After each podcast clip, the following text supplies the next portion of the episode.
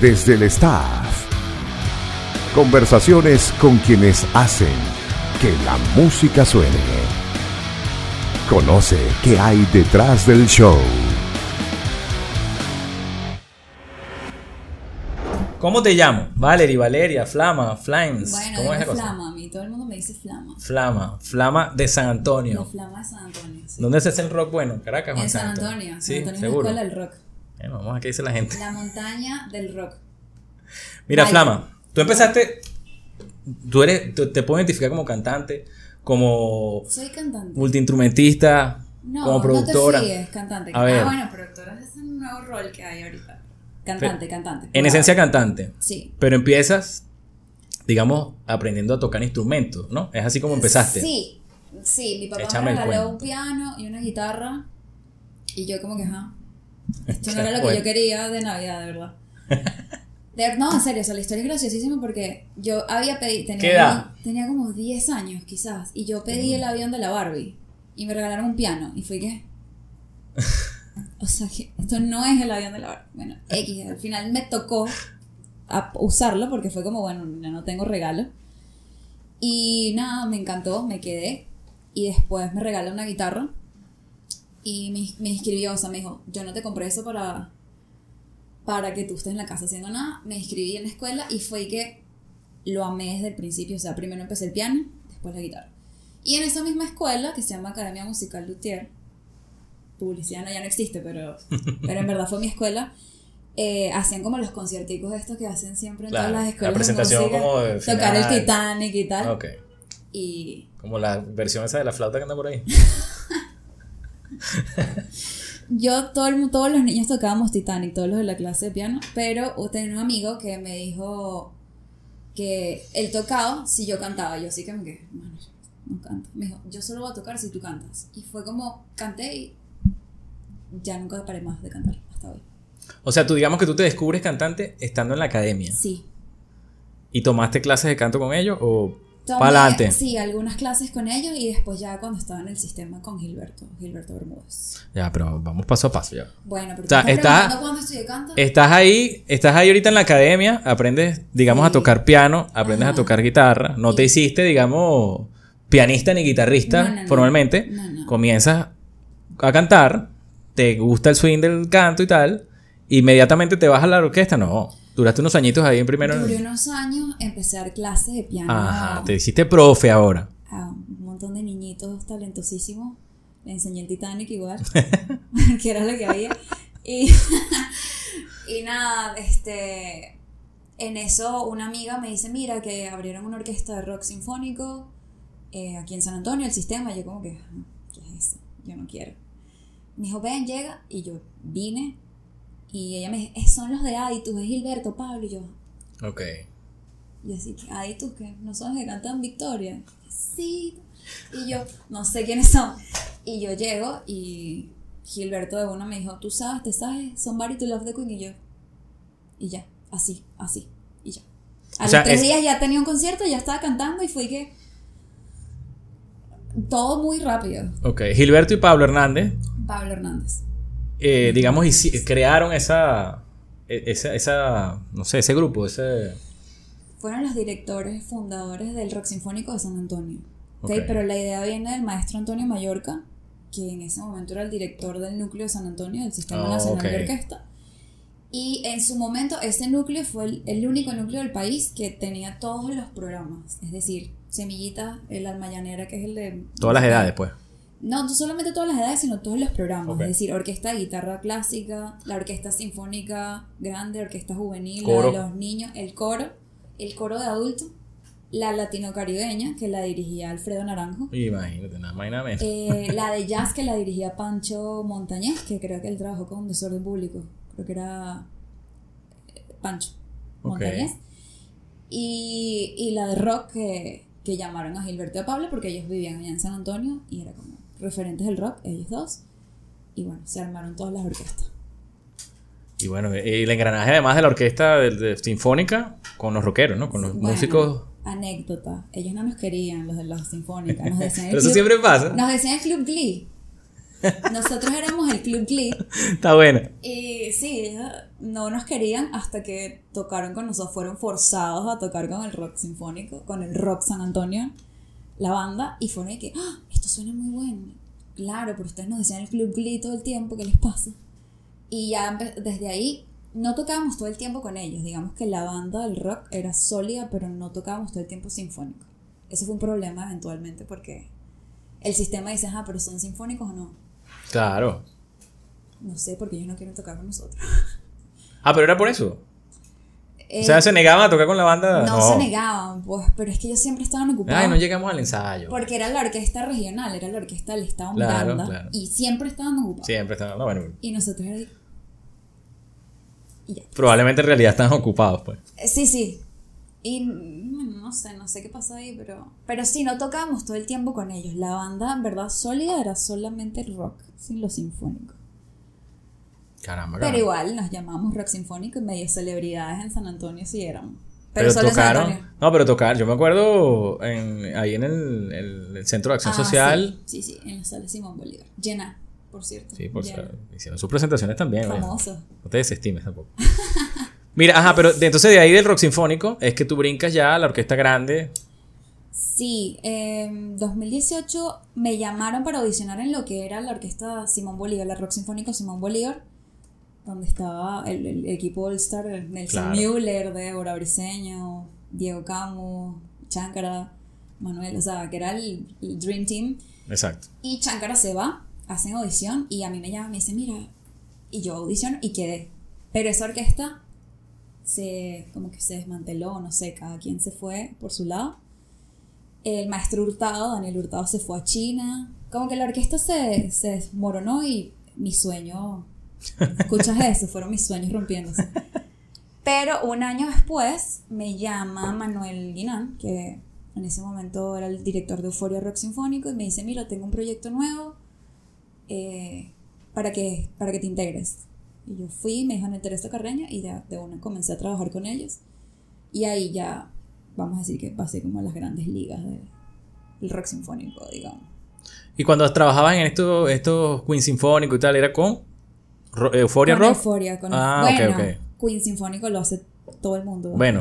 Pero chévere, sí. Pero, con la grande, con la Simón Euforia. Bolívar, no, no, no, se dio. No, porque, eh, o sea, O sea, llegaste, Ajá. pero no se dio. Fui a como a dos ensayos y murió. Y ya, no hubo presentación. Mis no- sueños, ya te dije, mis sueños se rompieron así. Horrible. Entonces llegas a Euforia. Llegó Euforia y honestamente, y lo, si Débora ve esto, se va a reír porque yo, yo lo que estaba emocionada era que iba a cantar con Débora, yo era demasiado fangirl. Y sí, pues no, eh, también tenía, mi sueño era cantar en La Ríos Reina. No importaba cómo, así cantar a los pollitos. Y, ¿Y se tiene la oportunidad de Euforia, porque Euforia era el antiguo rock sinfónico Simón Bolívar. Por X y motivo terminaron siendo Euforia Rock Sinfónico. Y, y se logró, o sea, se logró ese objetivo que yo tenía con ellos de, de cantar o de... Y me dieron la oportunidad también de, de participar en, en este en un nivel más profesional, más grande, mucho más gente. O sea, yo llegué a estar en escena con 80 músicos y, y eso para mí, eso yo nunca lo había visto. O sea, nunca había cantado en un lugar tan grande como la Río Claro. Reina y, y eso para mí fue aprendizaje 3.000 personas ahí. increíble, la sensación. No, y la dimensión del Sí, escenario. sí. sí. sea, Bueno, además, cosa, además bueno, hay muchas connotaciones. La historia. Bueno, La producción, además, o trabajar con gente como Oz Producciones, Nanaka. Es una cosa que echando fuego en el escenario. Sí, Cuando sí. yo en San Antonio, con fuego en el escenario. Y fue increíble. O sea, la experiencia que con Euforia fue otro nivel. Pero bueno, luego pandemia y las cosas cambian. ¿Cuánto tiempo estuviste ahí? pues? Desde el 2019, tres años. Claro, pero de los cuales la 2020 pandemia. no existió para mí. Yo me dormí en marzo del 2020. Me Claro. desperté, pasó todo. Eh, que más o menos así fue, pues. Sí. En verdad el 2019 fue muy bueno en cuanto a todo. O sea, nadie paró. Bueno, por lo menos yo no paré en todo el año. Estuve trabajando desde febrero hasta el 21 de diciembre. Full. Y luego, boom, pandemia. Las cosas cambiaron un poco la dinámica, ¿no? Pero ya nos recuperamos. Así ya es. volvimos, ya volvimos. Pero en ese mismo año, 2019, tú presentas material tuyo como solista, como Sí, compositora. claro. como- Sí, sí. Me estaba, estuve en una banda. Una banda que se llamaba La Sangre. Ajá, La grabaron un disco, ¿no? Grabamos un disco, sí. La gente escucha La Sangre y estos come gatos, deben, comer, deben comerse. Hacen sacrificios. ratones en el escenario. Pero en verdad la banda no tenía nada que ver con el nombre, era que sí, salsa, o sea, una cosa así, que sí, jazz con salsa y rock. Y, y bueno, yo me inspiré ahí de estar en una banda, pero yo nunca había estado en una banda, siempre había estado como en, el sistema, en el Sistema Nacional de Orquesta, o sea, era como la niña del sistema. Y estar en una banda propia como que te da más libertad creativa en muchas Claro, cosas, claro. ¿sabes? Desde el vestuario, o sea, no, el- en el sistema te dicen que no te puedes poner esto, no te puedes poner aquello. Claro. Hay Y unos el- códigos. El, hecho de que en una banda tener esa libertad, además de decisiones creativas de todo tipo, fue otra experiencia y me inspiró a mí a hacer mi propia música también. Además que en ese momento tenía mucho apoyo en cuanto a producción, de, tenía un estudio de grabación disponible para mí siempre que yo quisiera y era como súper chévere porque me daba la facilidad de grabar a mí mis cosas. No grabé mucho, porque en verdad hay temas, lo voy a confesar aquí para ustedes, mi- mi- muchos de mis temas me dan un poco de cringe, no me gustan, pero los que sí me gustaron los grabé. Y nada, hubo uno que se llama El Mar Susal que tuvo mucha tuvo buena recepción y, y nada, estuvo hasta rotando. en- Que sonó la mega y tal. Mi momento de fama. Buen tema, a mí me gusta, Sí, a mí me gusta el tema. Busquen el tema, ahí está el tema. Búscalo, Al Mar Susal, búscame Spotify. Valerie Flames. y Pero- lancé otro ahorita. Sí, claro, ya vamos a hablar de ese, ya vamos a hablar de ese. Pero ve acá, pero con la sangre tú grabaste un, un disco con Disco. ellos, correcto. No eran temas tuyos, No, pero grabaron un disco Luis Lizardo era el compositor de. Sí, Luis Lizardo de. Al revés, ¿no? Se gente. llama. Sí. por eso. O sea, ¿cuánto tiempo estuviste ahí con ellos? Un año. Todo este año 2019, en 2020 se acabó todo. O sea, el bajista se fue a España y la banda murió. Así mismo. Esa como que es la, la, la típica historia. No, ya, ya ha pasado. Él se fue al país y bueno, la cosa no- ya no fluyó tanto. Y bueno, vino la pandemia. y- aparte que era una banda muy grande, eran como nueve personas y no era medio rentable tampoco. O sea, para mover tanta gente, era una logística complicada. Pero bueno, nada, si grabamos un disco, lo lanzamos en noviembre del 2019. Búsquenlo, está chévere. Salsa Jazz. Salsa Jazz. No sé, creo que todavía está por ahí. Otro Instagram, estilo, pues. ponle en Instagram. Más nada, la sangre. Taguea. Al revés. Al revés. Mira, aquí, aquí tuvimos un pana, un bajista, Mike, que de todos los grupos que llegaba se iba el cantante. No trata no tocar con él, se llama Michael Rangel. Siempre el cantante se va. Pero es como la realidad actual de también. Se fue el bajista, se fue el Sí. baterista, se fue, se fue el director, imagínate. Se fue el directo. Bueno, Gilberto. Gilberto Bermúdez, primero. Fue a Canadá. y Gilberto primero. y, bueno, Me dejó el coroto, sí, por decirlo así tú trabajaste también directamente con él, ¿no? Él era mi director en el Rock Sinfónico y, y de San Antonio. Y eh, bueno, yo fui como su asistente Eso. también. Eso, quiero decir, o sea, trabajaron de la mano, Sí, sí. ibas con él, las giras de medios sí, y tal. sí, total. Yo andaba con él todo el tiempo. sí. De hecho, cuando él vino, él vino a hacer el Metallica Sinfónico con Euforia. Ajá. Vino desde Canadá. Hace, ¿qué? Como el 2020, 2019. 21. 2019, claro, hace tanto 2019. tiempo ya. ¿qué? Tú fuiste a ese Metallica, ¿no? Sí, sí, claro. ¿Y qué tal? Brutal. Es que bueno. El mejor nananana que escuchaste este viaje. No, pero estuvo bueno. Estuvo Estuvo bueno. estuvo bueno. Estuvo Me- bueno. Me parece lo mejor que, que, que este pasó aquí. Pero bueno, Gil- yo andaba con Gilberto todo el tiempo, sí. Y cuando él se va a Canadá, me dice que tú eres la Bueno, directora del rock. Y yo dije, pero yo no quiero. Pero si todos los músicos se fueron. Sí, yo dije, pero, pero, pero, pero, pero. Entonces, bueno, ahí comencé a trabajar con, con otro compañero del Rock San Antonio que se llama Gabriel Quintero, que por cierto toca con Venezuela Sound System, Ok. la orquesta ahorita. Y bueno, quedamos así, él era el director musical y yo era la jefa de todo lo demás. Como que era como medio la líder, pero no de los músicos. Él Pero tú tuviste que ver con la dirección musical alguna vez, ¿o no? No. Porque No, siempre, miedo. siempre el engranaje de, del rock, de los rockeros No, no, yo le dejo el trabajo a otro y yo nada más mando. Yo, ¿Dónde firmo? con, con la parte académica, con la parte del, de- sinfónica, Sí, pues. sí. Siempre, bueno, aparte de los... Es complejo. Es complejo A por mí dos razones. miedo. Técnicamente es complejo y también, bueno, es complejo por la rivalidad de repente que tú cuentas. Ah, que- bueno, el ego con los músicos, eso es algo que Pero eso no es nada más con los músicos. Yo creo que eso es en cualquier carrera. es, es complicado. Yo soy demasiado chill, yo soy un ser de paz. soy un ser de paz. y en verdad el ego es mm, terrible. Entonces yo como que me dedico a organizar, dónde firmo, y ya. Y los demás que se encarguen de la Y música. cobras. Obvio, y cobro, obviamente. Claro. ¿Cuánto cuesta sí. esto? Hablando de, de- de paz y de chill y de tu personalidad, ¿cuáles son tus influencias realmente? Porque, bueno, estuviste en Sinfónico, después La Sangre, que la gente pensaba que era rockera, pero en realidad era jazz. ¿Dónde te Sí, ubicarías tú? rockera. ¿O eres, un- o eres una tipa así melómana que escucha lo que sea? Ahorita estoy descubriendo una nueva etapa de mi vida. Me gusta full Bad Bunny. Eso no me había pasado antes y, y ahora estoy como hasta el piso, perreando hasta el piso. Bueno, ¿a, Pero- a dónde ha llegado? Yo, sí, yo no. Yo empecé rockera, rockera, rockerísima. Bueno, yo creo que la mayoría de la Come gente que, transita el mundo de la música empieza por ahí. Con gato. O sea, mis papás tampoco era como. que Todo el mundo dice, no, porque mis papás escuchaban los Beatles. Mis papás escuchaban Lavillos y esas cosas, ¿sabes? José Luis Perales y esas cosas. También. Viaje en carretera a Mérida, 12 horas, música llanera. Simón Díaz. No tenía como una referencia de casa. Ok. Y fue más como de esas de mis amigos de la escuela que eran todos emos y yo me volví rockera. My Chemical Romance fue mi primer. mm, ¿Sabes? Yo así, era emo de mentira además, porque yo no estaba triste, no estaba deprimida. Era como, Tú buscabas elementos para yo deprimirte. así que estoy triste, pero no, no estaba triste, era mentira. Pero ahora la de componer, pues. de- de- Con- es que no sé, yo no. La gente me preguntaba eso y yo como que. No tengo como una influencia directa. O sea, no es como que te digo que me gusta mucho este sonido o el otro, sino que es algo que simplemente yo estoy sentada y. fluyó. Y lo Bien. escribí y fluyó. Me gusta. Ahorita ando como en una muy indie, muy. Sí, ya me di cuenta. ¿Escuchaste el tema? claro. Este así como una indie. Claro que escuché el tema. Pero si escuchas el otro tema es como. Es- es- no sé, este es como un post-punk. El último que lancé es como. Twin Flame, ese. Sí, Twin Flame. Además es un flow así de que, tipo de Los Ángeles y tal, porque yo estuve buscando el significado, me llamó la atención el título. Ajá, ¿qué, qué descubriste de Twin Flame? Bueno, que no, nada, eh, llama gemela, entonces que es, una, es un té porque el número 444 tiene que ver El con... número una- 444. Échame el cuento tú. El cuento de la bestia, no, el número de la bestia no. El 444 es porque cuando yo estoy escribiendo el tema, que lo, lo escribí como en 5 minutos, cuando vi la hora eran las 4 y 44. ¿En serio? Y ya. Así es. Y, Y yo bueno. matándome en Google, buscando la vaina, y tú me vienes a, a destruir mi investigación así.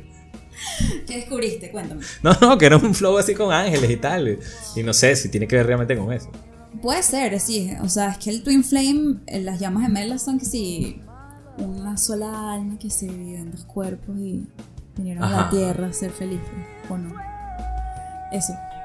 Pero sí, era más por ese flow, pero en verdad eran las 4 y 44 en el reloj. Y ya. No, ten- no tiene otra explicación. De todos modos, el tema está chévere. Me gustó. Gracias. Bueno, hablando en esa onda post-punk así indie. Pero si escucha la sangre era salsa. Si escucha. sí, no hay como una. Pero, pero una cosa. bipolar un poco. Pero una cosa es donde participes como artista y otra cosa es lo que tú escuches. Pues, Yo a, escucho- veces, a veces no tiene nada que ver. Pero eh, lo digo por mí y por mucha gente que ha venido. Tiene que ver con estados de ánimo, tiene que ver por Sí. temporadas, tiene que ver Sí. con ahorita me está diciendo que bueno, de repente, bueno, conectaste con Bad Bunny, algo que a lo mejor Sí, antes no te lo ahorita imaginaste. Sí, de hecho le dije a un amigo que es productor, le dije como que, mira, Jamberts, quiero hacer trap.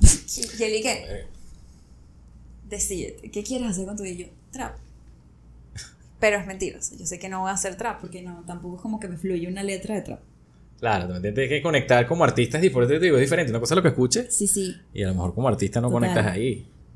no sabría decirte. Es lo que te digo, de repente estoy en un mood, estado de ánimo y grabé algo super sad, emo, rockero así, triste. Así es. Así O es. grabé algo feliz y es bueno, un pop.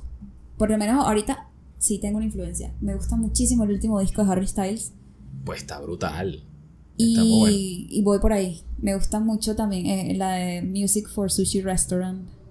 Que es todo como funkcito pop. Sí, sí, sí, sí. Por ahí va, por ahí va la cosa. A mí me la heredó mi hija, ahora es al revés. Los hijos le heredan a uno la. Le contagian a uno la música. qué Para que tú veas. Genesis. Mira, pero ven acá. ¿Bad Bunny es un placer culposo o de verdad te gusta?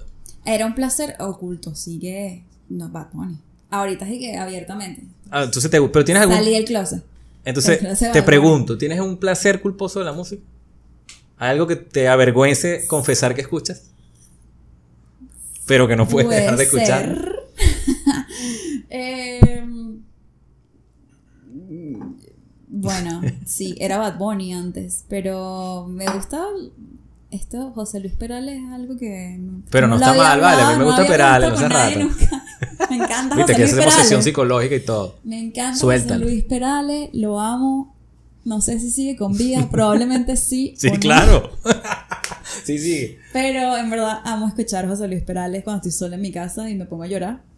¿O Estuvo no? que fue un Latin Grammy, algo así, no me acuerdo, que usó una presentación brutal hace poco, en pandemia, que hicieron, que lo hicieron como en varios venues y él estaba como en una terraza. Bien bonito, ¿no? De verdad. Ese, ese señor me encanta. Sí, claro, a mí también. Y, bueno, sí, o sea, eso no se lo digo a nadie. Bienvenidos al mundo de los secretos de Valeria, porque no, eso no lo hablaba con nadie. pues, es algo que hago solita en mi casa. Libérate. Bueno, José Luis Perales. Muy bien, qué bueno que lo dejaste salir. José Luis Perales. Ajá. Valeria, ¿qué es Caracas Music Session? Quiero hablar de eso, porque por eso te pregunté al principio que si también eras productora. Sí soy. Cuéntame. Bueno, estoy en una nueva etapa como productora. Eh, Caracas Music Session nace de mostrar algo, o sea, la necesidad, o bueno, necesidad, de, de que en Caracas haya algo nuevo. Hay como medio mucho de lo mismo. Mucha gente haciendo tributos de los 80, de tributo a Queen por siempre, eh, ¿sabes? Como muchas Nostalgia cosas. veneca. Sí, no, sí, exacto. Ahorita me furan. ¡Qué bola, digo, veneco! Bueno, Veneco, to- chico. to- a eso es por hacer porque todos, todos usamos la palabra veneco. O sea, Ay, paja. Veneco, ¿Qué vale. importa? Es más, Ajá. hasta con cariño y todo. Claro, vale, veneco, te queremos. Y nada, Caracas Music Session más de, de, de aportar algo distinto a la escena ahorita. Como que yo, esta, esta idea surgió, yo iba en el autobús a mi casa. ¿Saben qué? Para ir a San Antonio, que agarraba autobús. Plaza Venezuela. Y yo iba así escuchando música y sale Llorarás. Ajá. Oscar de Y Oscar León. de León, claro. Me encanta. ¿no? Puedes sacar a Caracas de Valeria. No puedes, perdón, puedes sacar a Valeria de Caracas, pero no a Caracas de Valeria. ¿Y a qué suena Caracas? No el festival, no. ¿A qué, su- a qué suena Caracas? Y dije, Caracas suena llorarás. O sea, para mí. Que- eso, me acordé cuando censuraron a Desorden Público. Buscar aquí. Ajá. Eso, Caracas, Caracas a mí me suena llorarás, me suena salsa, Sí, me suena sí. calor, latino, caribe. Y ¿por qué no lanzarnos un, un proyecto donde se pueda hacer pop, por ejemplo, con este sonido? Con este sonido muy caraqueño. O sea, no, no, es, no es incluir ritmos latinos como ser reggaetón, salsa o lo que sea, sino Caracas, que suena Caracas. Entonces, bueno, estamos en eso. Eh, me junté con, con unos amigos, con Gabriel Quintero y Mariana San Juan, y hicimos un brainstorm de que, y salió Caracas Music Session, buscamos a los músicos, y ahorita estamos montando un tributo, es raro, va a sonar esto raro, Lady Gaga con el flow de Caracas. Y es nuevo, o sea, me siento Estoy ansiosa. pensando que- Los ensayos cómo suenan suena esa vaina y no. increíbles. Yo después te lo muestro, pero ustedes no, ustedes tienen que pagar las entradas para ir a ver. Este suena, suena, o sea, es otro nivel, los músicos son de altísimo nivel y estoy muy emocionada por, por porque esto salga, por mostrarlo y he estado detrás de la producción. Y tienes unos músicos cabilla, ¿no? buenísimos, buenísimos. No son lo que queremos hacer es que la gente nos conozca a todos también. Claro. Yo siento que en Caracas, en Venezuela, hay como los muy famosos, los medianamente famosos Sí, claro. Bueno, y todos los desconocidos que estamos abajo, que el inframundo y tal. el infra- que hay gente demasiado talentosa y Claro que sí. pero que este mercado aquí arriba como que los se opaca, no, no digamos que opaca, pero sí eh, acaparan todos los espacios.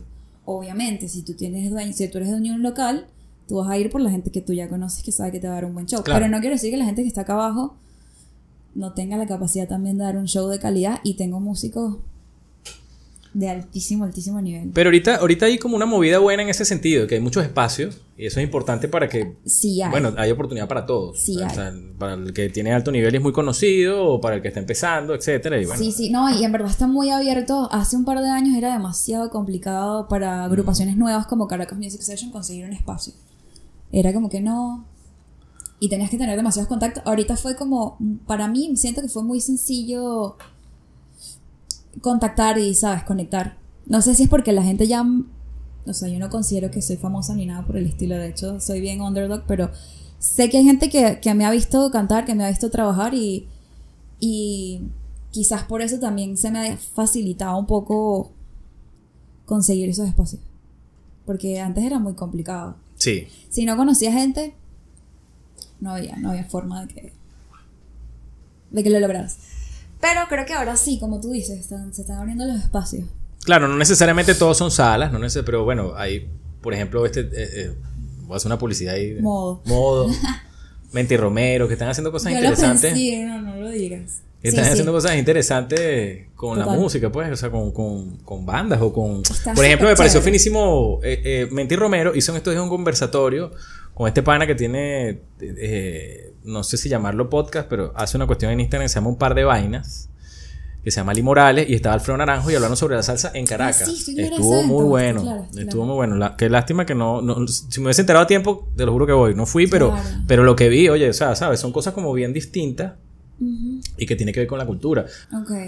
O sea, que están pasando una cantidad de Sí. cosas bien interesantes Y también, también en la es, movida. es lo mismo que, o sea, Venezuela se arregló, muchachos. No, o sea, creo que hay una inversión privada que está abriendo espacios otra vez. O sea, hace un par de años habían como tres lugares y para conseguir una fecha dije, ahorita hay más apertura también en muchos lugares, tanto en el este Claro. como en el oeste. Sí, sí. O sea, y me parece importantísimo que, que se comience también a apoyar, no solamente en, en temas de espacios, ¿no? Sino también con temas económicos. Claro, por favor.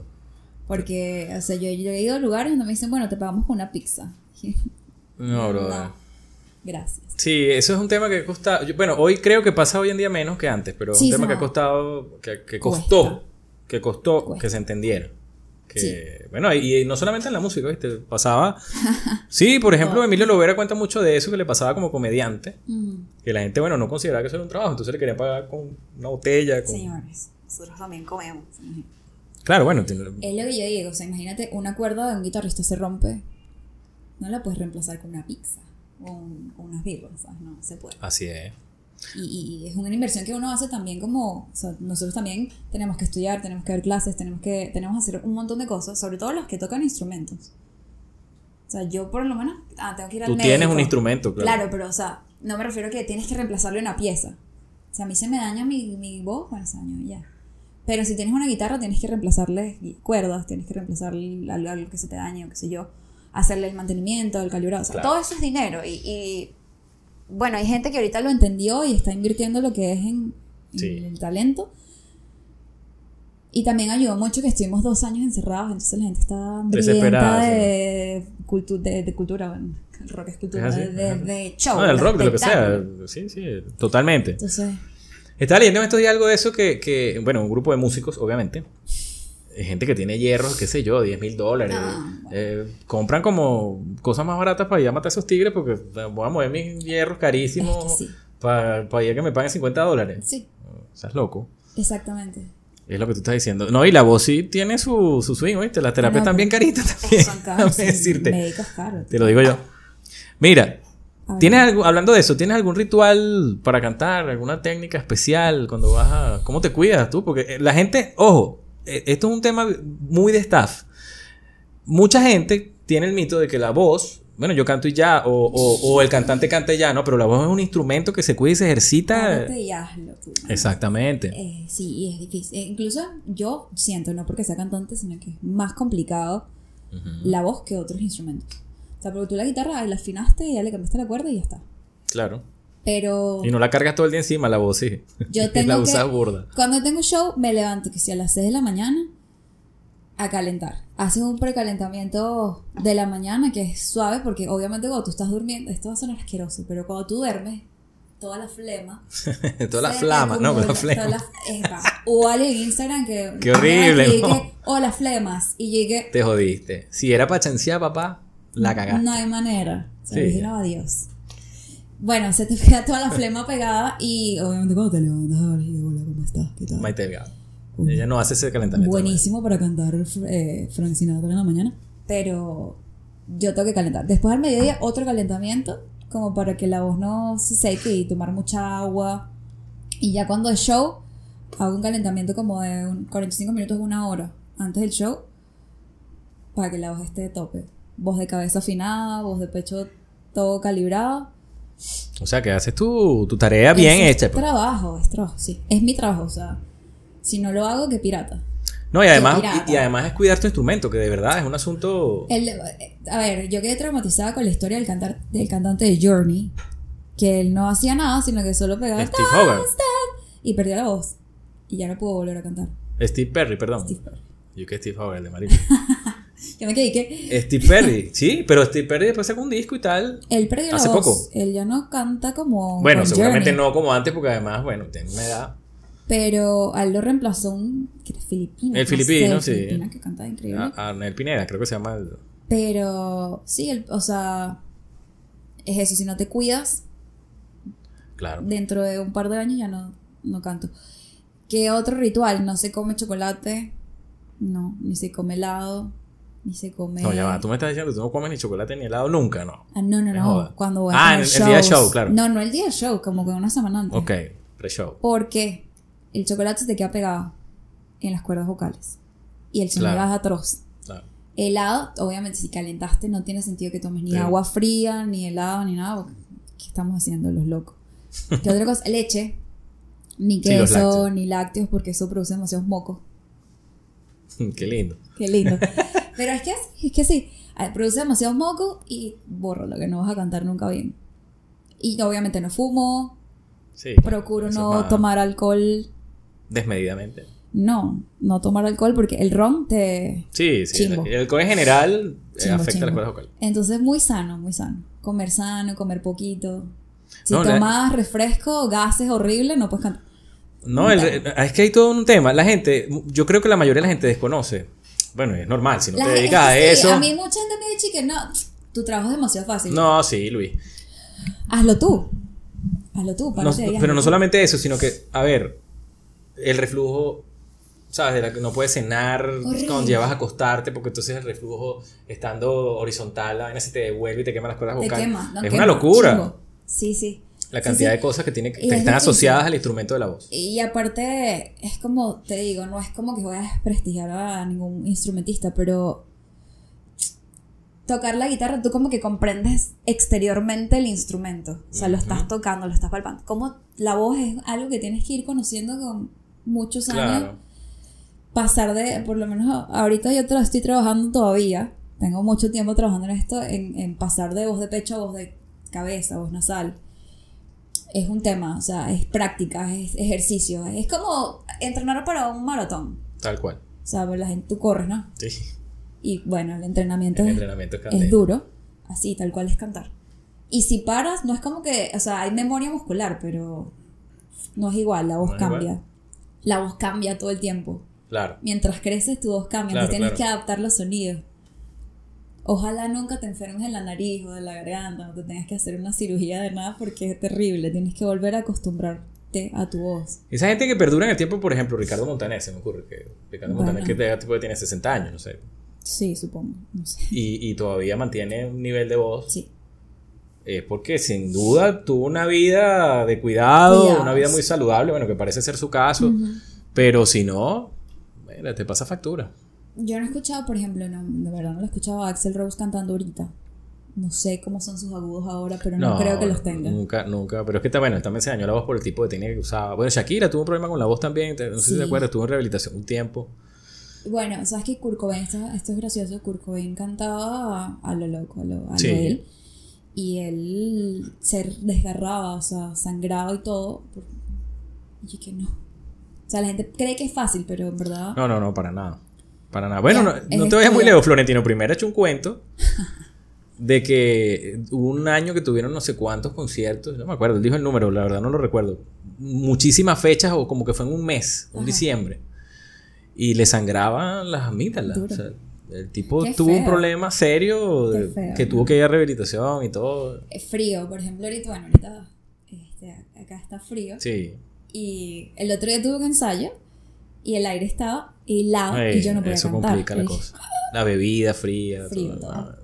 todo, Cualquier cosa. Polvo, si vas a una sala de ensayo y hay polvo, a Claro, mí me afecta, si eres- no si sé a las eres- demás, si eres- pero claro, si eres a mí sensible. me da mucha alergia y es horrible. Entonces sí, es un trabajón eh, ser cantante. Y además que no solamente eso, sino que tú tienes que estar parado al frente. Tú tienes que dar la cara. Buenas noches. Si el que se Poliedro. equivoca, si te equivocas, te destruyen es a ti, no a los de atrás. Es así.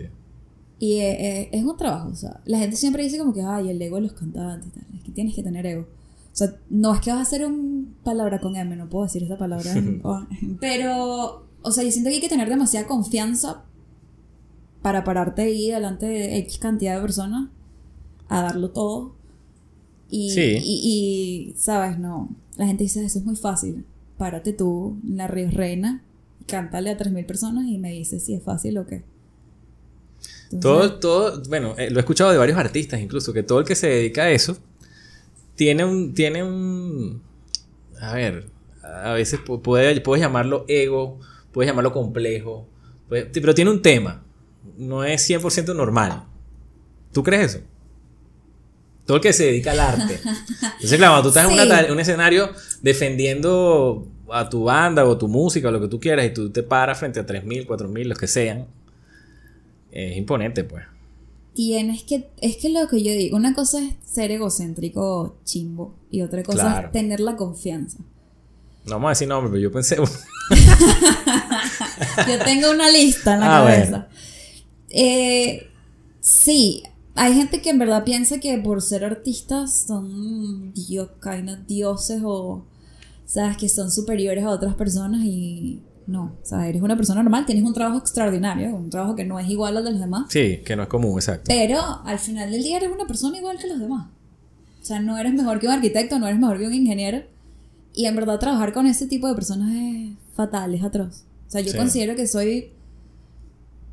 Como te digo, hay que tener confianza y hay que tener cierto nivel para que te respeten. Además porque es un mundo demasiado caníbal. El mundo de la música. Y si no haces que te respeten, no te van a respetar nunca.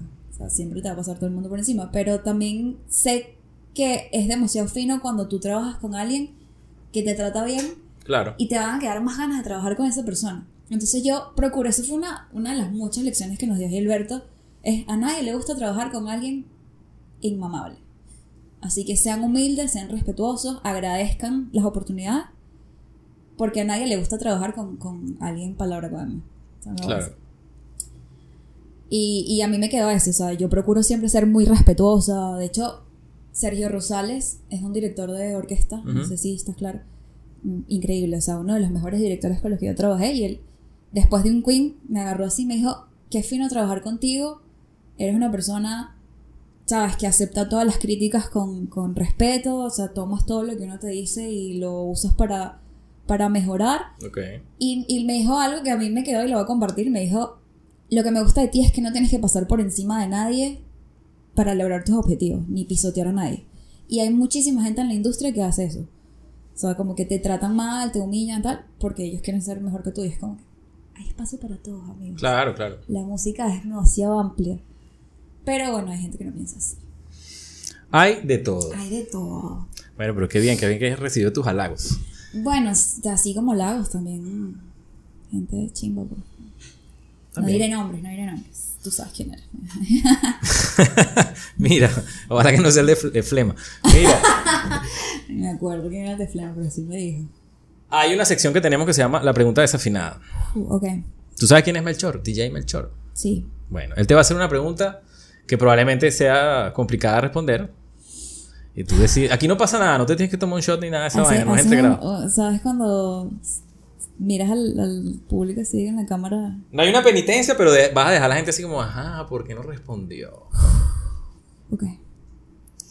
El No me gusta que. perder, esto es de ganar. No. Soy muy competitiva. A ver.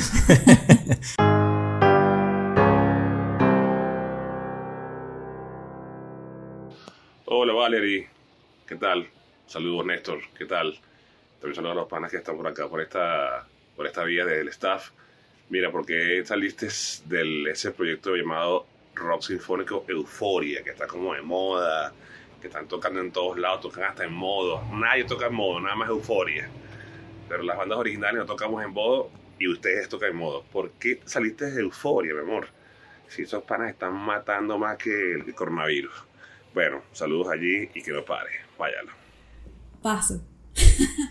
Tengo que responderla. No, necesariamente. Mira, yo siento que uno cuando... Si será, te está peor. Bueno, eh, yo siento que uno cuando uno tiene que saber cuando las cosas, todo, todo tiene un principio y un final en Es esta correcto, vida. sí. Y uno tiene que saber cuándo un ciclo termina.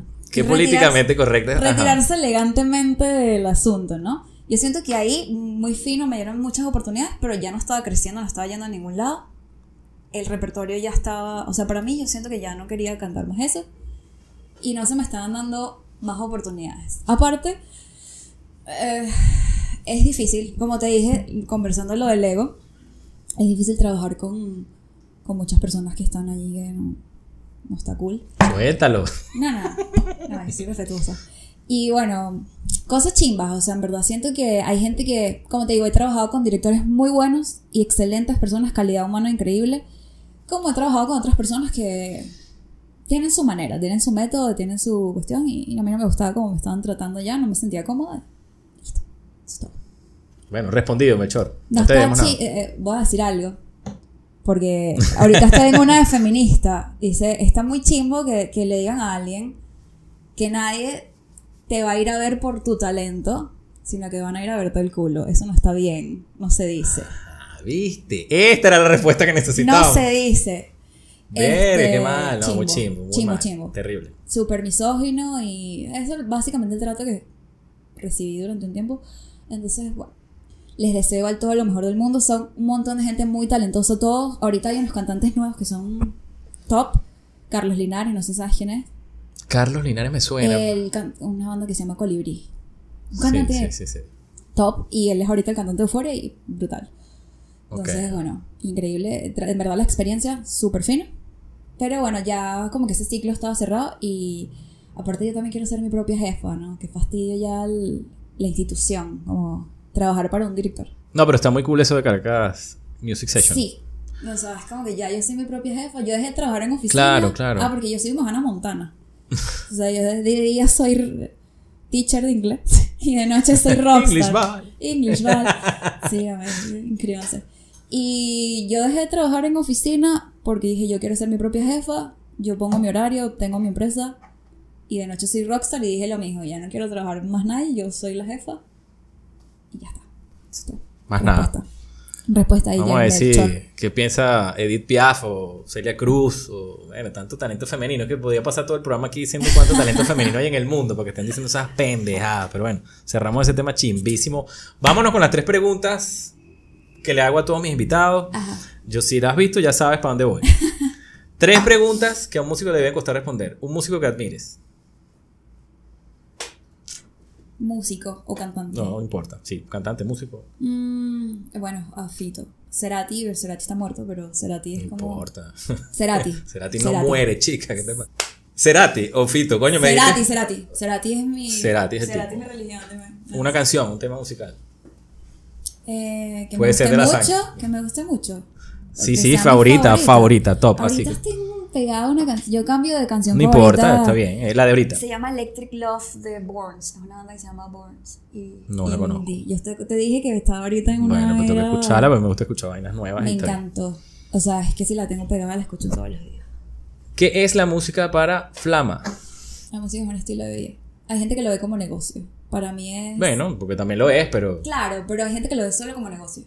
Siento que la música es liberación, es. Para mí es escapar. No, bueno, no escapar, escapar suena como la que escapa, la deprimida. No. es, es como. la que no quiere estar. Es un estilo de vida, es como expresar a través de palabras y de, vale, la redundancia, de notas, de música, cosas que usualmente al día a día no, no somos capaces de expresar directamente, ¿sabes? O sea, como que hay sentimientos que son, o sea, la sociedad misma te hace ser muy duro.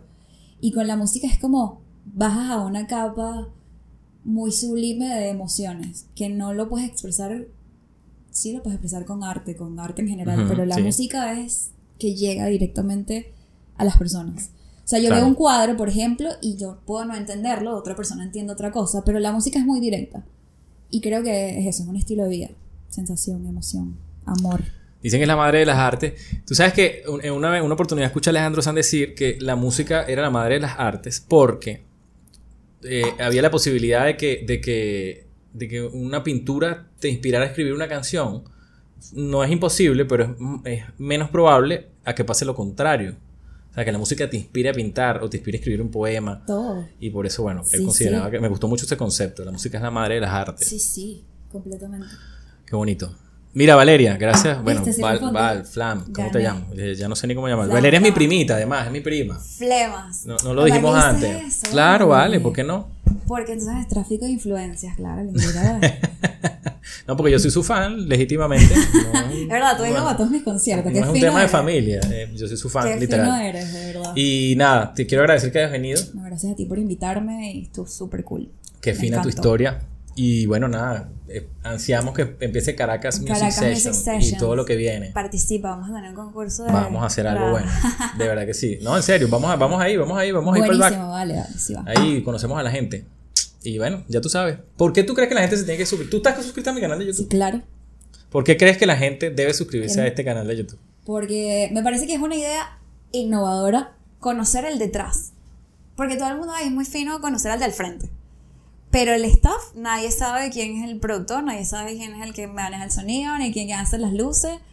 Y eso es mucho trabajo. O sea, ustedes no tienen idea la cantidad de gente que está involucrada en un show. No es nada más lo que está en el frente. La gente está chambeando.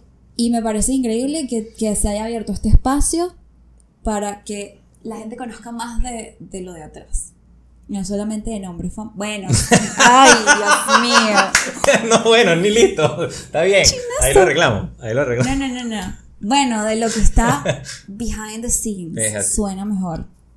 Porque yo, a ver, una de las producciones que más me, me impresionó a mí fue el Metallica Sinfónico. Había como 100 personas trabajando atrás. Y yo nunca me imaginé, o sea, yo no sabía en ese punto lo que significaba hacer un espectáculo de ese tamaño. Ahora lo estás viviendo en carne propia. Y cuando estuve ahí fue que ¡ah! todo el trabajo que hay, o sea, todo, todo, desde lo más mínimo.